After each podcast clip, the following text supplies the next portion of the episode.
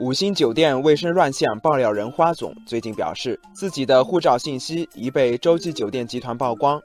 洲际酒店集团发声明向花总道歉，确认有员工将他的个人信息曝光。此前，贵阳汉唐希尔顿花园酒店曾因一员工公开花总护照信息，也向他道歉。酒店卫生乱象的讨论还没有消散，隐私泄露风波又起。网友菲菲说。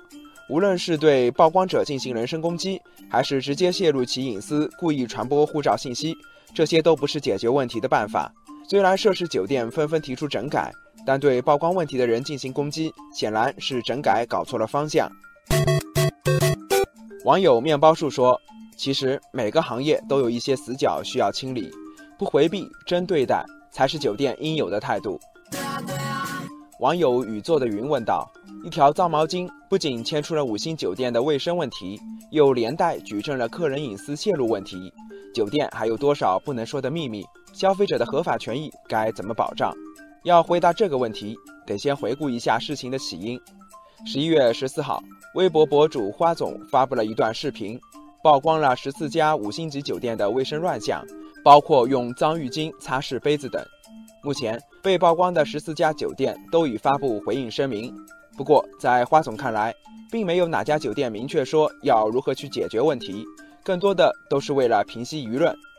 对此，网友远方的山说：“酒店要找准问题的症结，拿出有力的举措，这样才能重新树立口碑，而不是想着怎么把话说圆。”网友小涛说：“对操作流程缺乏敬畏之心，对规章制度一贴了之，对星级一凭了之。”诸如此类，都给一些酒店留下了妄为的空间。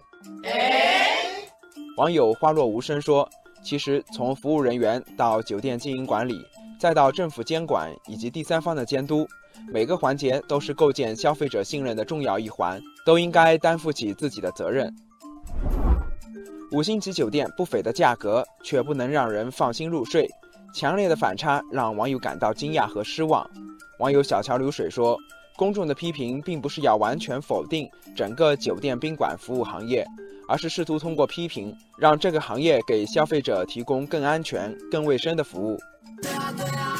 网友小七说：“虽然这次曝光的是一些知名的高端酒店，但不意味着所有酒店都存在卫生乱象。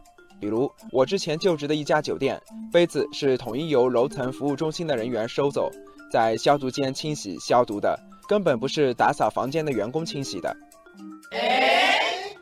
网友大脸猫说：“从快捷酒店黑床单到五星级酒店毛巾擦口碑，希望每一次服务危机都能促使一场行业的变革和质量的提升。”网友熊猫先生说：“酒店行业的发展必然要经历从无到有、从有到优的过程，只有那些真正把消费者利益放在首位的市场主体，才能走向美好的明天。”